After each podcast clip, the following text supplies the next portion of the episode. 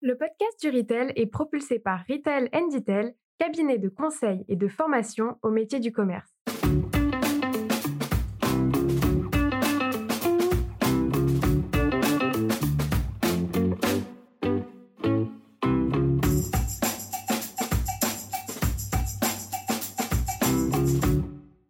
Bonjour à tous. Alors aujourd'hui, pour clore cette année 2022 et démarrer 2023, dans le podcast du Retail, nous allons faire exception et nous allons parler de nous. Nous avons fait des interviews croisées, donc vous en saurez un peu plus sur chacun d'entre nous, sur ce qui nous a marqué cette année et sur les enjeux qu'on pense essentiels pour 2023. Euh, Alors aujourd'hui, j'ai le plaisir d'interviewer Fabien, Fabien Foulon.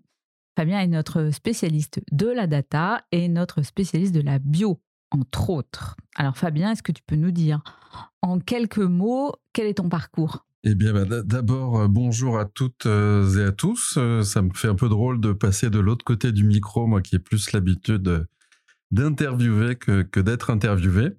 Mon parcours en quelques minutes, parcours en termes de formation. J'ai fait une, une école de commerce, donc une formation plutôt généraliste, mais avec des affinités, on va dire, un peu scientifiques. J'ai toujours une, une approche assez scientifique des choses et euh, on, on, va dire globalement peut-être que mon domaine d'expertise c'est euh, le marketing scientifique, l'analyse, l'analyse marketing. J'ai fait en termes de, de carrière, j'ai fait un, début de carrière à Montréal. Donc si vous voulez, je peux même vous le faire avec l'AXA.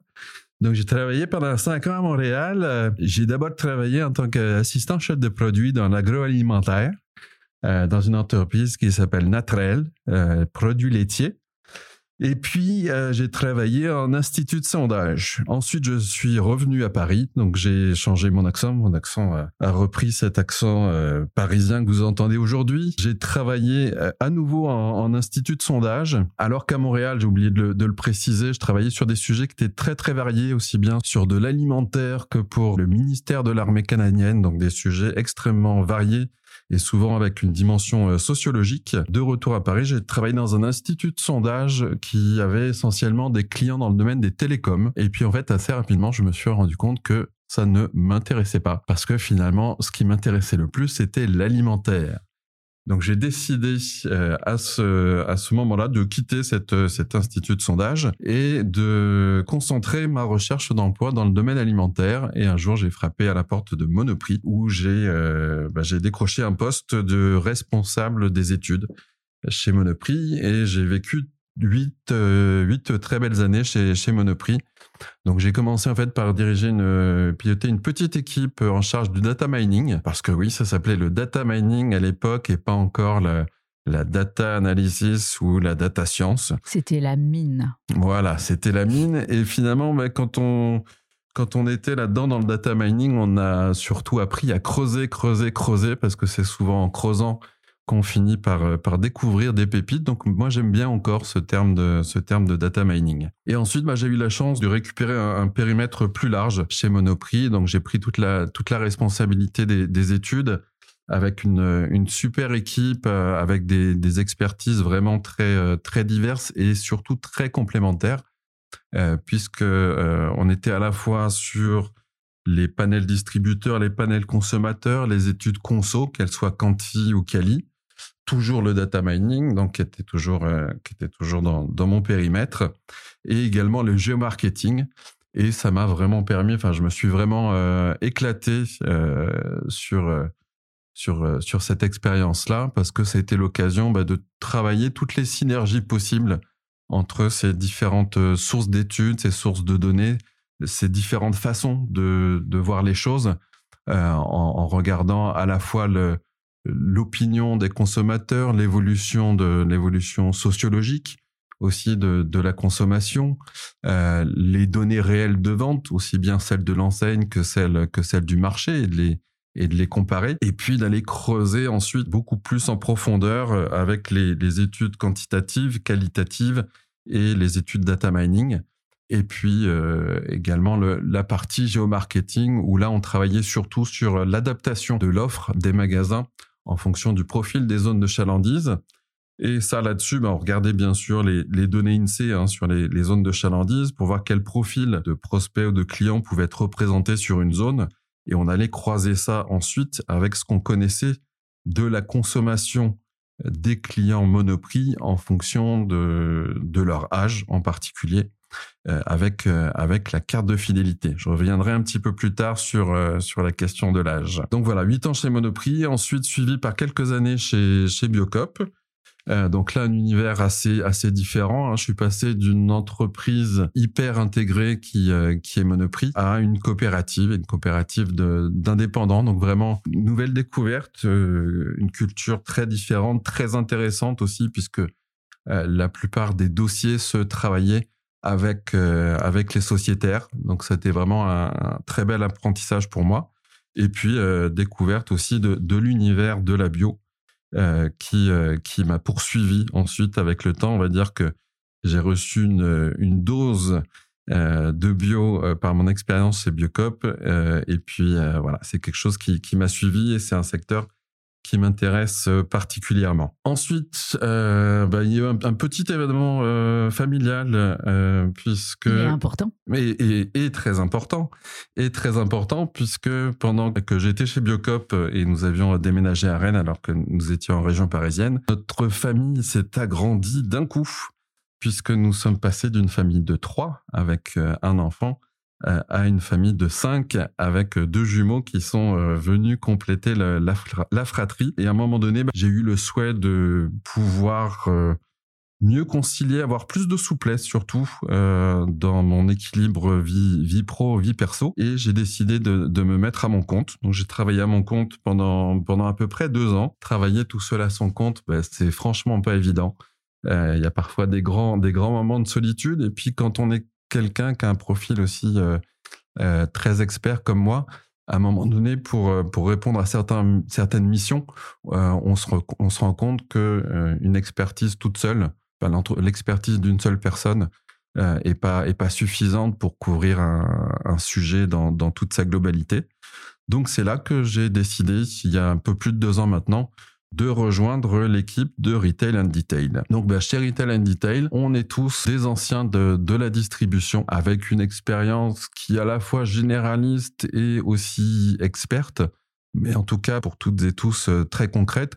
Et ce que je trouve particulièrement intéressant, bah, c'est que chacun a quand même son domaine d'expertise euh, spécifique et on arrive bah, justement à combiner ces, expertises et à s'enrichir et à apprendre les uns des autres euh, tout ça bah, pour euh, pour servir aussi nos, clients euh, le mieux possible. Puis dernier point aussi par rapport à ce parcours et ce parcours récent de, retail and detail, c'est que ce que j'apprécie particulièrement aussi, bah, c'est qu'on est sur la plupart de nos missions maintenant amenés à accompagner des, petites enseignes, des enseignes à, taille humaine qui sont souvent en, en, fort développement. Et ça aussi bien dans le secteur de la bio, le secteur du multifrais et euh, le secteur du circuit court. Et je trouve ça hyper intéressant, d'autant plus que, euh, on en parlera peut-être tout à l'heure, c'est aussi quand même une des tendances de fond de la distribution et de la consommation depuis maintenant euh, une dizaine d'années, voire, euh, voire un peu plus, c'est que je pense que c'est un, une tendance euh, qui, qui, va être amenée à perdurer. Bon, il manque un élément de ton parcours. Tu fais partie du collectif du podcast du retail et tu es un de nos intervieweurs euh, favoris et émérites et je voulais le souligner. Merci, merci, merci beaucoup. Alors, on a parlé de Retail and Detail et au sein de Retail and Detail, tu es notre spécialiste de l'analyse data. La data, tout le monde en parle, en tout cas dans le retail. On en parle dans toutes les entreprises. Bon, faut quand même être clair. Ces datas, d'abord, elles sont loin d'être disponibles. Et en particulier, quand on va parler bah, de souvent le, du profil de nos clients, les ETI, voire des PME, c'est un vrai challenge de faire parler cette data, voire euh, parfois même une vraie galère. Et moi, ce que j'aime chez toi, c'est que tu as une approche qui t'est euh, très personnelle et qui est à la fois extrêmement pragmatique et que tu qualifies souvent de data en action. est-ce que tu peux nous décrire un peu cette, euh, cette approche qui t'est personnelle face à la data? D'abord là-dessus, je dirais que j'ai sans doute eu la, chance de travailler à la fois en institut d'études et dans les, dans les enseignes de, de distribution. Je dirais que mon passage en, institut d'études, ça m'a donné un certain nombre de réflexes en termes de rigueur, de raisonnement, de questionnement que j'utilise encore aujourd'hui. Euh, quand on travaille aussi en, en institut d'études, on travaille finalement avec des tout petits échantillons de données. Hein. On, va, on va interroger quelques, quelques centaines de personnes, un millier de personnes, et quelque part, il faut se, il faut se débrouiller avec ça. Euh, ensuite, quand on passe du côté des enseignes de, de distribution, notamment quand on travaille à partir des données de carte de fidélité, Ça va être l'inverse. ça va être, ça va être l'inverse. Ça va être l'inverse. Euh, Il y a un champ des possibles qui est énorme. Il y a une volumétrie qui est énorme, qui va permettre justement aussi de creuser, creuser, creuser euh, beaucoup plus que quand on analyse des, résultats de, de, sondage, hein, des, résultats d'opinion par exemple. Et puis cette euh, voilà cette double expérience, elle a apporté à la fois, je pense, la rigueur, le questionnement, euh, la curiosité. Je dirais que c'est quelque chose qui est, qui est, naturel pour moi sur, sur ces questions-là. Et euh, le passage quand même d'une plus d'une dizaine d'années en enseigne de distribution euh, bah, m'a surtout amené à travailler sur des problématiques très concrètes. Euh, et, voilà, pour moi, de la data pour de la data, la connaissance client, c'est quelque chose qui pour moi est, essentiel. Mais si on n'en fait rien derrière, c'est complètement, c'est complètement inutile. Donc voilà, j'ai eu la chance de travailler sur des problématiques très concrètes telles que les, les analyses de performance d'opérations commerciales, des questions de pricing, d'adaptation de l'offre aux, zones de chalandise. J'en parlais, euh, parlais tout à l'heure. Donc j'ai toujours cette, euh, cette recherche à la fois de compréhension du client, de ses comportements d'achat, mais aussi de comprendre ce qu'il peut y avoir derrière ces comportements d'achat et surtout de pouvoir transformer ça en action et d'accompagner euh, les enseignes, nos clients, avec des outils qui soient les plus pragmatiques possibles, qui permettent, ou j'essaye, pas toujours évident, hein, mais de vulgariser aussi euh, euh, la data, euh, qui passe parfois par des choses qui sont, qui sont un petit peu compliquées, un peu complexes à, à mettre en place, mais de livrer des outils d'aide à la décision, par exemple, qui soient les plus intuitifs, les plus pratiques possibles. Et euh, ça, ça passe également, je trouve, par un accompagnement des équipes. C'est-à-dire que moi, je vais pas être simplement dans, le côté construction ou analyse. Euh, pour moi, l'enjeu, il est surtout dans la transmission de certains réflexes en termes, d'analyse et de se dire, on a ces indicateurs qui sont disponibles. Voilà ce qu'on peut en faire. Euh, Voilà aussi quels sont, attention, quels sont les biais, quelles sont les limites de ces, indicateurs-là. Parce qu'il y en a beaucoup.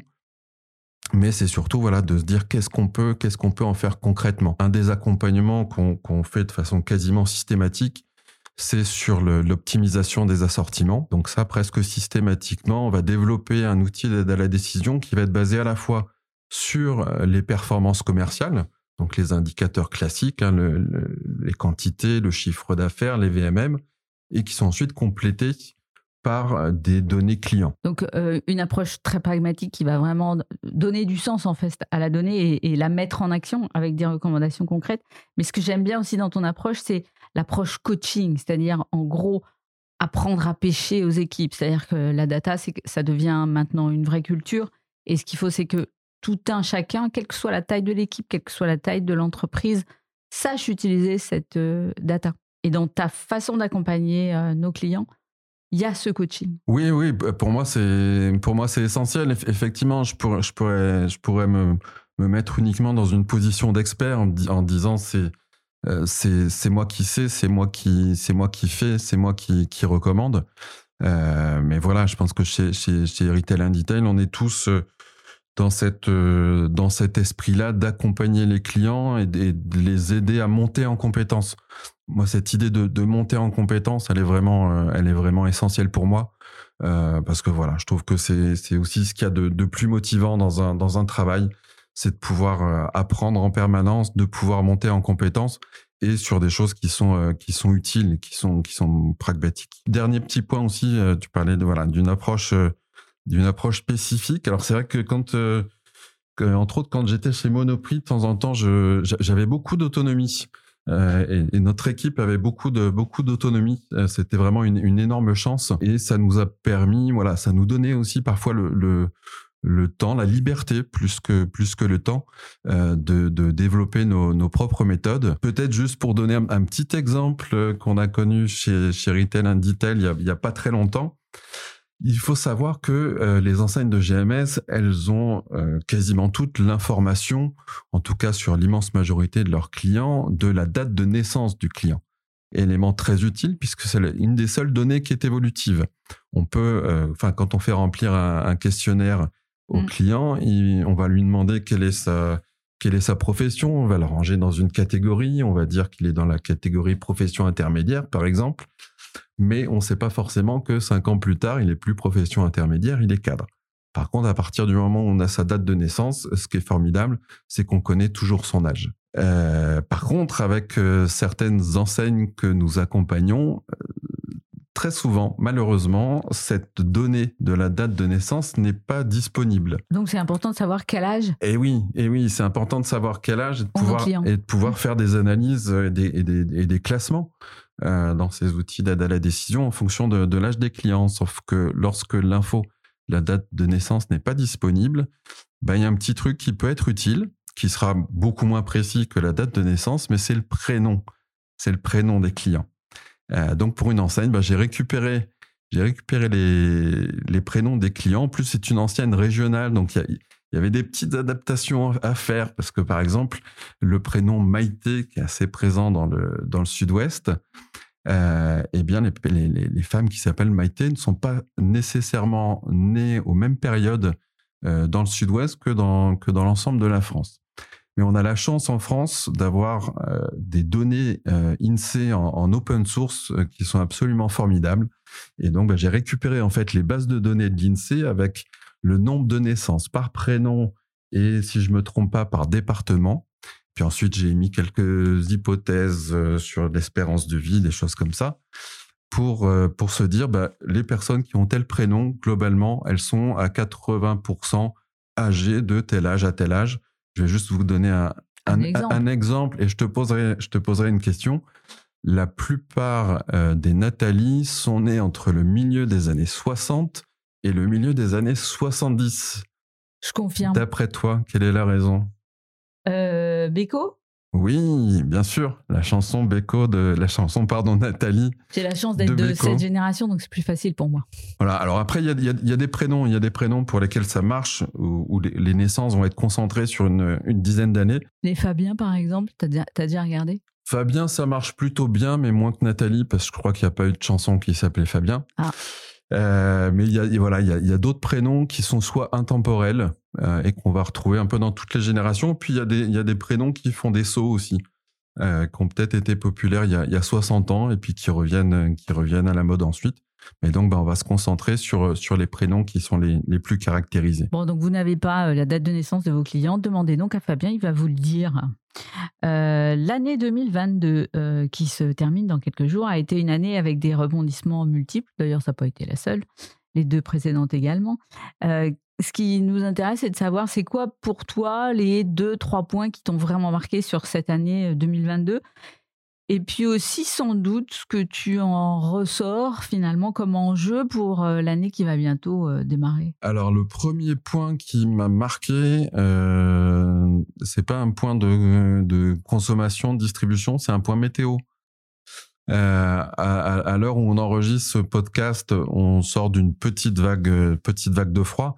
Alors, je dis petite parce que comme j'ai habité pendant cinq ans à Montréal, euh, c'est vrai que ça a duré ça, reste une, semaine. Ça reste une petite vague en termes de, en termes de température, mais un peu surprenante quand même. Euh, euh, on n'est pas forcément habitué à, avoir des températures basses comme ça pendant, pendant une semaine ou deux.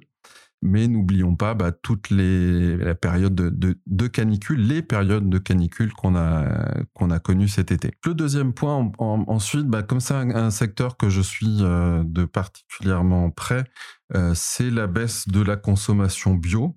Donc, on a vu aussi bien en, GMS qu'en magasin bio. Hein, ça a été une année particulièrement difficile euh, pour les magasins bio cette année. Euh, donc qui me rapproche aussi, enfin qui, je vais faire le lien tout de suite aussi avec le troisième point, hein, c'est l'inflation. On n'a mm. quand même pas connu une inflation aussi forte depuis le, le, début des années 80, donc ça fait euh, ça fait 40 ans. On n'était plus du tout habitué à ça. Et bah, on voit, on voit tout de suite hein, les arbitrages de consommation qui sont faits, qui sont faits par les Français. Et je dirais malheureusement, bah, une des premières victimes entre guillemets de ces arbitrages, ça a été le bio. Pourquoi? Bah Parce que les, les, Français, et en particulier, je pense, les, surtout les Français de la, la, classe moyenne, se disent, bah, à un moment donné, euh, va falloir que je retrouve un petit peu d'argent quelque part pour euh, compenser cette, euh, cette inflation. Donc, où est-ce que je vais le trouver? Bah, Sur ce qui me coûte le plus cher et euh, bah, effectivement le, les produits bio pour des, pour des raisons qui sont justifiées ou parfois pas suffisamment justifiées? Je pense en particulier aux, taux de marge qui peuvent être pratiqués par, par la GMS euh, sur le bio. Euh, ben voilà, été victime des, arbitrages des, consommateurs. Mais si je ne me trompe pas, la baisse euh, des marchés euh, de la bio, il n'est pas seulement lié à l'inflation, parce qu'il a, il a démarré avant même que l'inflation ne se déclenche. Il y a eu surtout un tassement, un tassement qui a pu être observé déjà à partir de, de, de 2018, 2019. Alors, euh, côté GMS, il y a peut-être déjà certaines catégories qui étaient un petit peu arrivées à saturation sur le poids de la bio. Euh, et puis, il y a aussi beaucoup d'offres concurrentes, en fait, qui sont, qui sont arrivées. C'est-à-dire que la bio était toute seule, un peu sur, euh, sur son piédestal, était un peu la, seule, la seule réponse qui, était, qui était proposée sur, sur une consommation à la fois santé et, écologique. Et puis, bah, il y a eu il y a des concurrents qui, qui sont arrivés, euh, souvent largement moins disant hein, que la bio en termes de, de label, de, de cahier mmh. des charges. Euh, il, y a, y, a, un rapport là qui est sorti euh, récemment sur la HVE qui montre que euh, la HVE, la mise en pratique de la HVE a eu très très peu d'effets euh, en termes de, pratiques euh, agricoles, culturelles, mais malheureusement ça s'appelle haute valeur environnementale euh, donc, bah, voilà, quand on ne sait pas ce qu'il y a derrière, et c'est tout à fait normal, euh, on imagine des choses extrêmement euh, vertueuses, euh, ce qui n'est euh, ce qui n'est pas le cas. Donc, c'est une certaine forme de concurrence par rapport à ça. Il y a aussi l'intérêt des Français par rapport au local, alors qu'a plutôt explosé mmh. pendant le pendant le, le premier confinement. Euh, je pense aussi qu'il y a le, il y a le Nutri-Score parce qu'il y a un intérêt marqué hein, aussi des, des, Français par rapport au Nutri-Score. Et du coup, bah, c'est une façon aussi de mieux manger, enfin de mieux faire attention au côté euh, santé de, de l'alimentation. Euh, voilà, quelques, quelques, raisons, quelques raisons parmi d'autres. On parle aussi des produits euh, sans, en particulier le, le sans résidu de, de pesticides qui a été une petite révolution quand même dans les fruits et légumes. Je parlais, je parlais des HVE, mais il y a aussi les, les sans résidus de pesticides, c'est-à-dire des produits sur lesquels il n'y a plus de pesticides, mais qui, ont, mais qui ont quand même, a priori, été cultivés avec des pesticides qu'on va retrouver ensuite euh, dans, dans le sol et euh, dans l'eau. Euh, et il y a un rapport aussi qui est sorti cette année hein, qui a montré qu'il y a un certain nombre de, de régions, plutôt de départements, où bah, on retrouve une grande quantité, enfin une quantité significative de, de pesticides et où l'eau potable n'est pas hyper propre à la, à la consommation. Euh, donc voilà pour la petite, euh, la petite parenthèse euh, pesticides. Ensuite, j'ai fait une petite analyse il n'y a pas longtemps qui montrait qu'il y a une corrélation hyper forte hein, entre la baisse des produits bio en GMS et le niveau d'inflation, et, mmh. et, pas, pas nécessairement avec le niveau d'inflation alimentaire, mais le niveau d'inflation globale. Parce que le, consommateur, finalement, il résonne au niveau global. Bien sûr. S'il y a une hausse des carburants, mais que le prix de l'alimentation reste, euh, reste stable, bah, il, va, quand, même, faire des, arbitrages. sur l'alimentation et sur d'autres postes, hein, sur, sur les vêtements, sur les loisirs, les voyages, les voyages, etc. Donc oui, il y a une forte corrélation, mais je pense que si la bio n'avait pas été fragilisée par un certain nombre de, de concurrence, euh, mais aussi d'événements, euh, la, baisse de la bio n'aurait pas été euh, aussi forte. Et en particulier, moi, quand j'analyse les courbes en fait de la bio, je vois qu'il y a une accélération de la baisse autour de septembre 2021.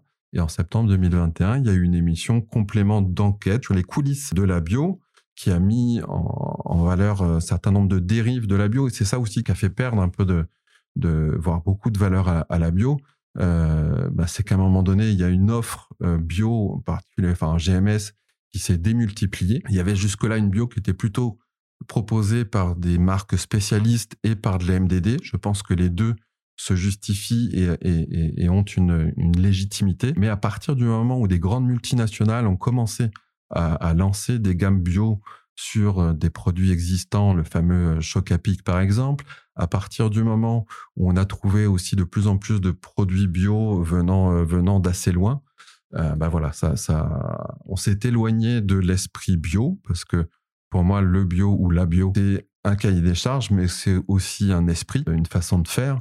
Euh, on s'en est éloigné et du coup, je pense que ça a fait perdre de la valeur à ce, à ce fameux label bio. Ça veut dire qu'un des enjeux de la bio, c'est de restaurer finalement une, une forme d'image, de restaurer aussi un, certain nombre d'engagements pour euh, les enseignes.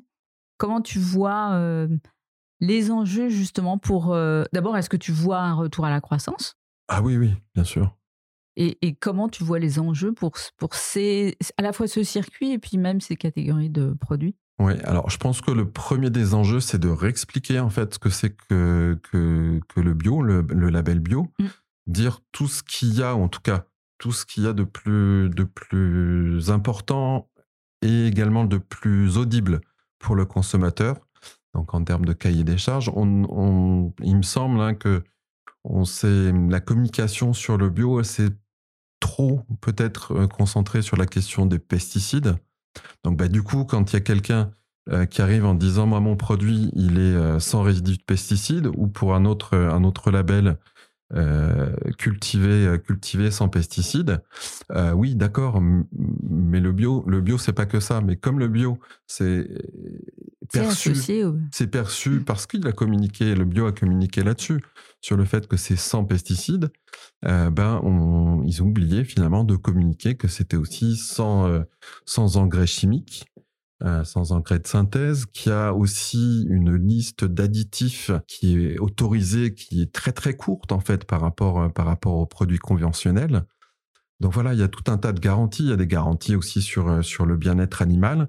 Et puis ensuite, c'est pas une garantie, c'est plutôt un résultat. Il y a un résultat, un impact sur la, biodiversité qui est vraiment avérée, puisqu'il y a un certain nombre d'études qui montrent qu'un champ qui est cultivé en agriculture biologique va avoir 30% de diversité en plus par rapport à l'équivalent conventionnel. Donc voilà, il y a beaucoup de choses, beaucoup d'atouts en fait à, dire sur la bio. Je pense que si on communique mieux là-dessus, l'écart de prix entre le, bio et le conventionnel sera mieux compris et et mieux accepté.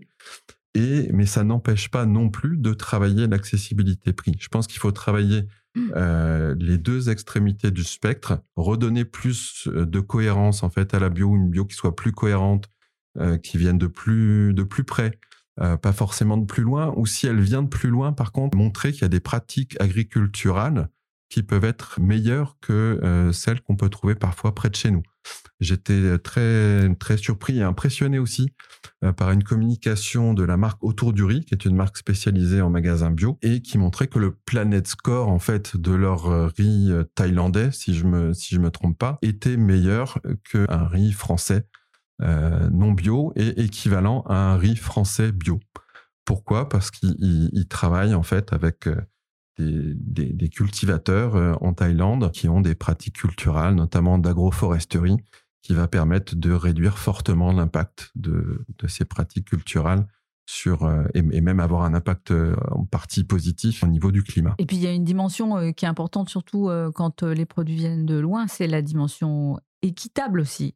Qui, qui, qui, trouve sa place dans finalement les attentes de, des consommateurs et en particulier des, consommateurs de la bio Absolument. Je pense que le, commerce équitable, euh, voilà, aussi pour des raisons euh, budgétaires, euh, connaît une, année un petit peu un petit peu difficile, mais je pense, même si je n'ai pas de, chiffres récents, connaît une baisse qui est moins forte que que le bio. parce qu'effectivement, on est, on est sur quelque chose où, les consommateurs vont davantage comprendre plus facilement ce qu'il y, y, a derrière et la valeur qu'il y a derrière le, le, commerce équitable. On a eu la chance aussi dans le podcast du retail ben, d'interviewer Rémi Roux, le cofondateur de, de Scope Équitable, euh, qui me disait que dès le départ, en fait, les, distributeurs, par exemple Leclerc, avaient décidé de, jouer le jeu en appliquant des marges raisonnables sur les produits du, commerce équitable de l'ordre de 25% pour encourager le développement des ventes du commerce équitable et assurer une, juste répartition aussi de la valeur. Et voilà, quand je vois ça, je me dis, ben, pourquoi pas sur le bio? Alors peut-être pas sur toutes, sur toutes les références, mais en, tout cas au moins sur une partie des références, peut-être qui est, un, travail commun entre les fabricants et les, et les distributeurs pour que chacun en fait euh, rogne sur ses marges, en tout cas sur certains produits, peut-être pas sur tout, mmh. pour, qu'il y ait aussi un principe de, péréquation, mais pour pouvoir offrir une, bio qui soit accessible au, plus grand nombre. Donc, Fabien, tu crois à la reprise euh, du bio? Tu penses qu'elle va intervenir, euh, j'allais dire à court terme, à moyen terme? Et pour toi, quelles sont les raisons qui vont amener finalement les consommateurs à s'intéresser à nouveau aux produits, euh, aux produits bio Alors, je pense que je pense que 2023 va être encore une, année difficile pour la bio hein, parce qu'on va être encore sur des, niveaux d'inflation qui sont très élevés. Donc, la bio va, je pense, être encore négatif en termes de volume. Par contre, euh, sans doute relativement stable, voire peut-être, on ne sait jamais, euh, légèrement positif en termes de, en termes de chiffre d'affaires. mais la vraie croissance, enfin la vraie reprise des, volumes, je pense que c'est à partir de 2024 et pas avant qu'elle va, qu'elle va intervenir.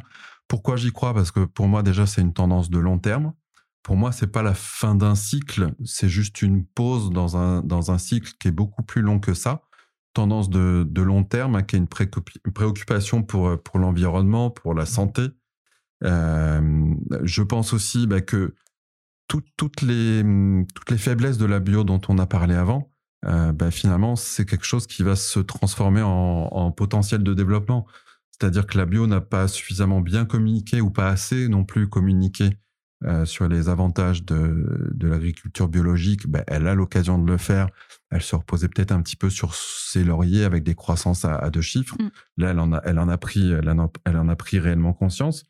Euh, d'autres raisons aussi de croire à, la croissance de la bio, c'est il y a sans doute hein, certaines catégories euh, sur lesquelles il y a une saturation, c'est-à-dire que la bio a atteint un, certain, un certain plafond. Euh, mais par contre, il y a tout un tas de catégories qui sont pas couvertes. C'est-à-dire, il y a des catégories de GMS qui sont pas encore suffisamment bien couvertes en bio. Comme par exemple. Du côté, comme par exemple, alors ça commence à être un peu, un peu mieux couvert, mais la bière, euh, j'ai plus un chiffre que j'ai vu peut-être euh, l'an dernier, il n'y avait que 2% de part de marché bio en GMS sur la bière. Pourquoi? Parce qu'il y avait essentiellement un, acteur hein, qui, est qui, est la bière Jade et euh, bah là, depuis, depuis quelques temps, il y a, y a davantage de marques euh, qui commencent à proposer de, de, la bière bio. Il y a aussi des super bières bio euh, de, de microbrasserie mmh. et souvent et souvent local. Et, et, ça, c'est quelque chose qui va très bien ensemble et qui fait, qui fait tout à fait sens. Donc c'est un exemple parmi d'autres. Et de l'autre côté, côté magasin spécialisé, bah, il y a un certain nombre de catégories ou d'unités de besoin qui sont euh, inexistantes ou quasiment inexistantes. Si on prend par, exemple les plats cuisinés au rayon frais, mm. vous n'en trouverez quasiment pas. Alors certes, peut-être les consommateurs, les clients bio euh, sont moins en recherche de plats cuisinés qui, ont comme des avantages, entre autres, d'être euh, trop, trop, transformés. Mais euh, voilà, il y a, y, y a, des réponses très clairement à apporter sur des segments comme celui-là. C'est le cas aussi pour les soupes au rayon frais, inexistantes en magasin bio. Euh, alors qu'on va trouver de la ferme d'enceint, du green shot euh, en, GMS.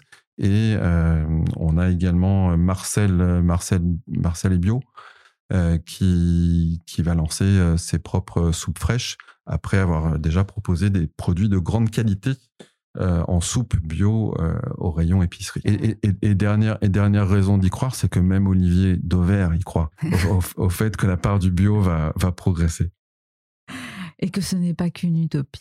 Non, non. Donc euh, sur euh, la bio, bah, finalement, euh, retour au basique avec une vraie stratégie de prix que je trouve extrêmement intéressante avec des prix psycho. Et donc une stratégie de prix à travailler pour à la fois les enseignes de bio, mais aussi les enseignes conventionnelles.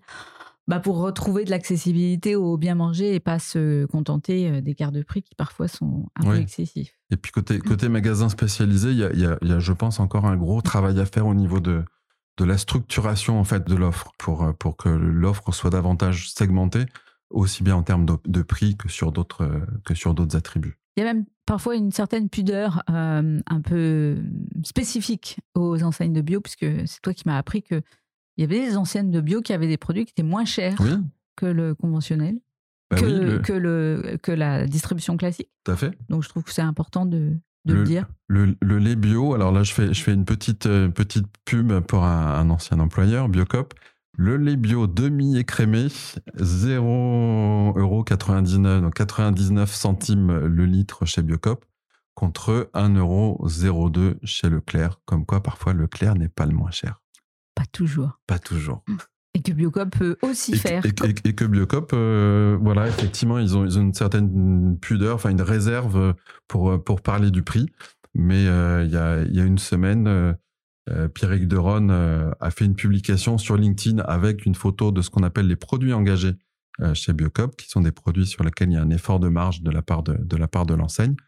Mais en revanche, bah, Biocop ne parlera jamais que du prix, euh, va parler derrière aussi de, de tous les engagements qui, qui peut y avoir euh, derrière l'offre proposée par Biocop. Donc du prix avec de la valeur. Du prix avec de la valeur. Alors donc pour 2023, c'est quoi les enjeux principaux que toi tu vois? Alors comme je vois que j'ai été beaucoup trop long jusque-là, je vais, je vais être très très court. Euh, enjeu que je vois, bah, 2023 va être une année très compliquée euh, pour pas mal d'acteurs de, de la consommation et de la distribution, donc un enjeu de gestion, mais derrière ça aussi faire en sorte, l'enjeu il est sans doute aussi de, bah, de, de gérer au cordeau hein, les, les finances, les finances de l'entreprise, mais de ne pas mettre pour autant l'innovation de côté. Euh, bien sûr, il y a des arbitrages qui vont, qui vont se faire, hein, certains investissements qui vont être reportés à plus tard, mais il faut pas tout reporter à plus tard et il faut pas mettre l'innovation de côté parce que c'est aussi en travaillant l'innovation maintenant qu'on va être prêt aussi pour la, la proposer euh, au moment de la reprise et, et même avant la reprise. Il faut pas attendre la reprise pour euh, pour proposer de l'innovation. Et là aussi, je pense que les, distributeurs ont, une responsabilité. Je dirais, a- j'ai entendu hein, parfois, euh, notamment en magasin bio, il y, a des, acheteurs qui disent, bah non, on peut pas faire rentrer vos, innovations. euh, on est sur une année qui est compliquée. Bah non, il faut continuer à faire rentrer de l'innovation. Donc plus d'intelligence, plus d'innovation, plus de data pour 2023. Bien, merci beaucoup Fabien d'avoir euh, accepté de passer de l'autre côté du micro. Et Dieu sait que c'est pas facile finalement pour nous. Et d'avoir partagé finalement avec euh, toute notre communauté bah, tes convictions euh, fortes, euh, mais aussi extrêmement étayées sur la bio et puis sur cette culture data dont tu nous fais profiter au quotidien. Eh ben écoute, merci beaucoup à toi Sylvaine et puis bah, plein de plein de bonnes choses, tous mes mes meilleurs voeux euh, à nos à nos éditeurs, à nos fidèles auditeurs. Merci beaucoup. Avez aimé ce podcast? Alors abonnez-vous au podcast du Retail, laissez-nous un commentaire et ajoutez 5 étoiles. Et retrouvons-nous sur les réseaux sociaux.